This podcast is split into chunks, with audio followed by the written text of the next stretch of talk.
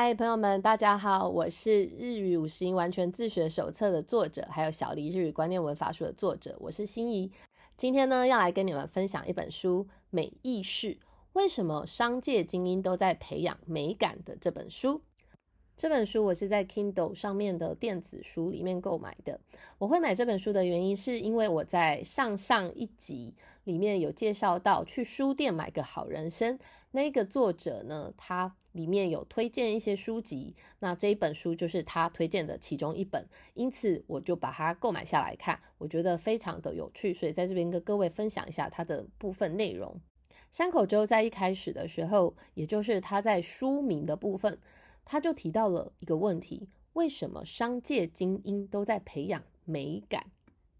我先稍微定义一下，山口周在这本书里面他所认为的精英是哪一些人？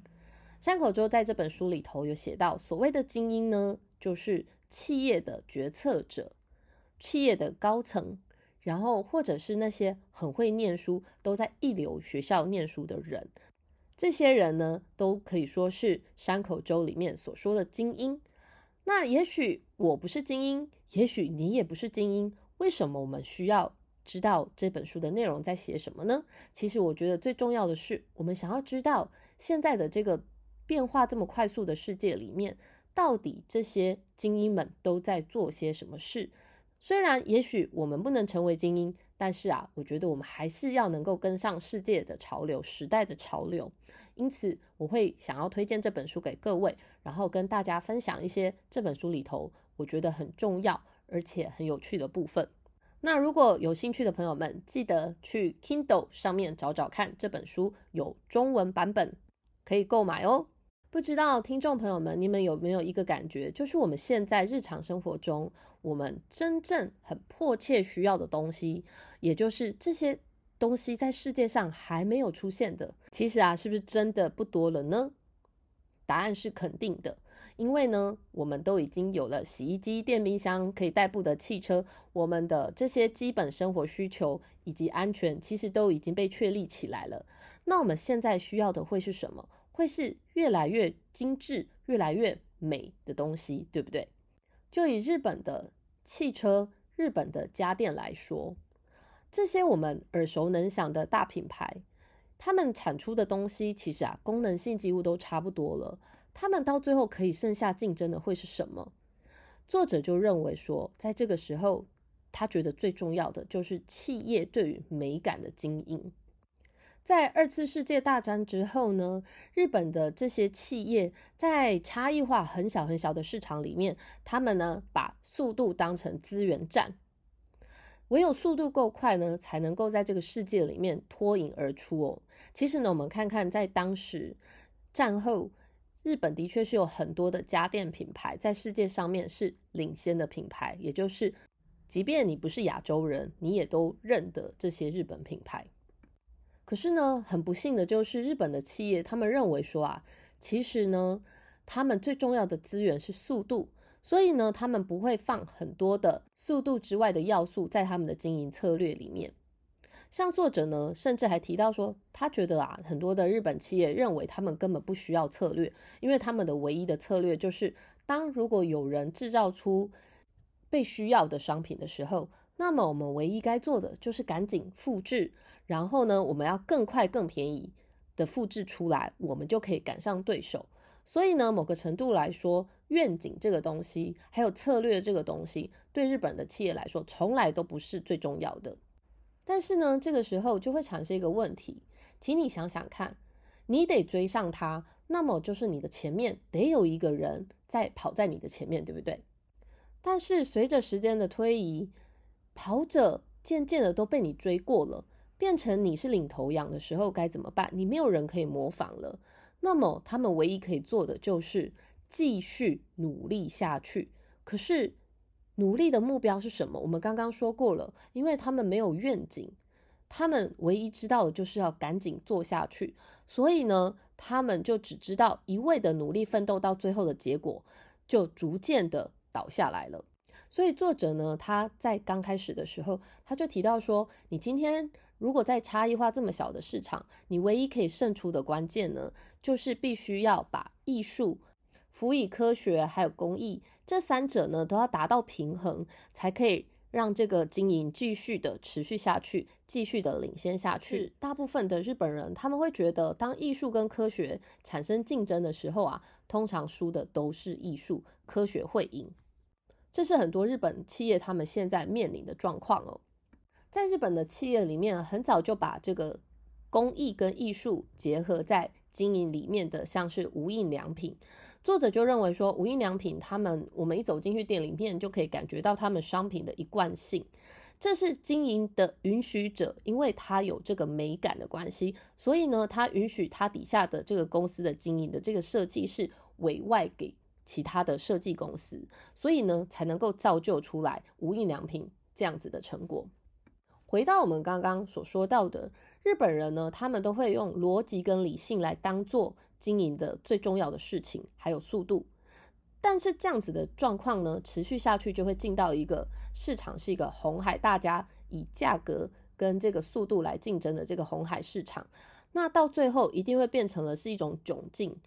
结果呢，很多的企业他们呢就会出现了作假的事件，比方说像很有名的这个三菱汽车的油耗数据造假，然后甚至这个隐瞒了这个瑕疵零件长达了二十年的时间，然后东芝 Toshiba 做假账的事情，这些都是很有名的新闻哦。其实呢，如果呃大概三十岁以上的听众朋友们，你们大概都知道，日本作假的事情其实也不止这一件。比方说，像知名的这个北海道的白色恋人啊，他们也曾经篡改包装的有效期限，然后贩售过期的巧克力。然后还有很有名的这个雪印，雪印这个品牌就是做牛乳的品牌哦。这个事情呢，就是在我学生时代闹得蛮大的。日本著名的这个食品大厂的雪印，它位在这个北海道的这个牛乳工厂啊，因为停电，结果在重新启动的时候，他们没有将这个因为停电而感染的这个葡萄球菌的生乳直接把它丢弃。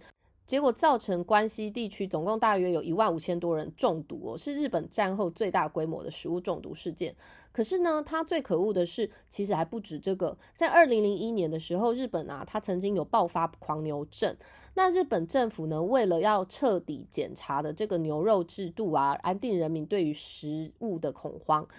所以呢，他们就委托各地的这个农协会收购所有被屠宰销售的国产牛肉。然后呢，这些国产牛啊，也就是日本本土的国产牛，在经过检疫之后，都要公开的烧毁，所有的费用呢，政府也都会负担哦。可是呢，雪印公司很可恶，他为了要清库存啊，还有要想要冒领这个政府的补助，他实际上进口的是。澳大利亚的牛肉，结果他居然偷偷的更换包装，把它伪装成日本的国产牛肉，也就是他要冒领这个政府的补助，而且也假造生产日期，这些呢都是很知名的这些日本的企业作假。可是他们为什么要这么做？主要是因为他们的经营陷入了困境，也就是因为这些。作假的事件层出不穷，所以作者就认为说，今天如果你在你是一个精英，你在经营一间公司的时候，你应该要思考的更多的是，你要怎么样在很小的差异化当中呢，能够异军突起啊。其实美感真的是很重要的事情，它是唯一可以让你跟竞争对手差异化的部分。作者在这里头呢，用了一个我认为非常精辟的词来解释。日本人偏重科学是一种过敏反应。这个过敏反应呢，它是反映出世界上一个最知名的历史事件，来说明为什么日本人会这么偏重科学。因为啊，在二次世界大战的时候，日本呢，他们制造了一艘大和战舰，而大和战舰呢，在没有任何战机的保护之下，他们突击美军，在当时。握有制海权的冲绳地区，结果啊，根本很惨的是，还没有开战，然后就被美军的战机部队攻击，然后连人带船的就沉没了。这边呢，我稍微来补充一下大和舰的这个资料。大和战舰呢，它所属的。这个大和级战列舰是旧日本海军呢所建造的最大最大的一级战列舰，也就是人类海军战舰史上最大的一级战列舰。那当时呢，这艘战舰的这个司令官叫做伊藤整一中将。结果呢，依照上级的指令，然后在没有这个保护的任何机制之下，就攻击了美军，就造成这个司令官伊藤整一，然后包含海军总共两千四百九十八名阵亡，然后只有两百六十九个人幸存哦。这件事情跟美感到底有什么关系呢？因为刚刚提到日本人他们为什么这么怕用美感来处理事情？那些很愚蠢的作战计划都是受到在当时现场的氛围所影响，而这些氛围呢，曾经让日本啊站上了这个亡国灭族的这个严重惨痛经验，所以呢，这些惨痛的经验就会对民族意识的很深处、很深处就会造成某一种影响，所以日本人他们宁愿用。科学宁愿用数据来决定事情，也不要再用氛围来决定。这就是日本人为什么他们对于美感这些词在某些时候是很敏感的。但是，请你想一想，在世界大战之前，日本是一个多么注重美感的国家。像茶道的一代茶圣千利休，还有桂离宫，以及这些庭园造景，还有世界闻名的。金阁寺、银阁寺等等，这些都是多么美丽的建筑跟事物，到最后却让日本人走上了唯一只能用价格跟速度来拼搏。作者也借此提醒我们，高度的美感也是一种会很容易消失的珍贵资产。苹果为什么在制造出很多划时代的商品之后，被竞争者？一一的模仿抄袭去了。可是今天，如果苹果的强项它只是在创造新的东西的话，那么也许我们就没有办法说明说为什么它在被抄袭之后都还可以维持他们的竞争力。最主要的就是因为苹果它本身的品牌故事还有世界观是直接反映出苹果这个企业的美感，是科学没有办法抄袭跟复制的。所以呢，苹果某个程度上。它的强项啊，不是技术，也不是它的设计，而是整间苹果公司这间企业背后给人的形象。比方说，拿着 Apple 的电脑在星巴克里面工作，就会带给有一种很时尚、很干练的这种形象。这样子的部分是别的企业所制造出来的电脑所没有办法模仿跟取代的。这也就是苹果在创新之外所带来的附加价值。作者在这本书的最后面呢，再次提问：为什么全球的精英都在培养美感？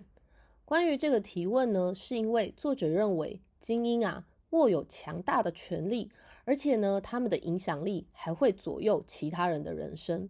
那既然呢，我们有能力站在这样子的高度，就更需要拥有源自美感的自我的规范力，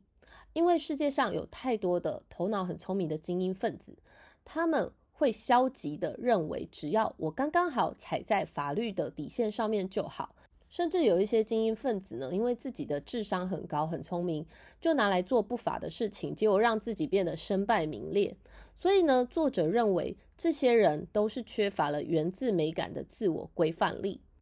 像发生在一九九五年的这个东京地铁沙林毒气事件。据说都是一群高知识分子就读很好的大学，这些人就是利用自己的高智商，然后来犯下了举世闻名的惊人事件。作者认为，像这样子的人，就是缺乏了自我规范的真善美。这本书好看的点真的非常的多，我很推荐朋友们去阅读一下这本书。我是心怡，如果你喜欢日本的历史、日本的饮食文化，或者是日本的畅销书籍的话，请你记得订阅 Podcast 频道，阅读日本。我们下次见。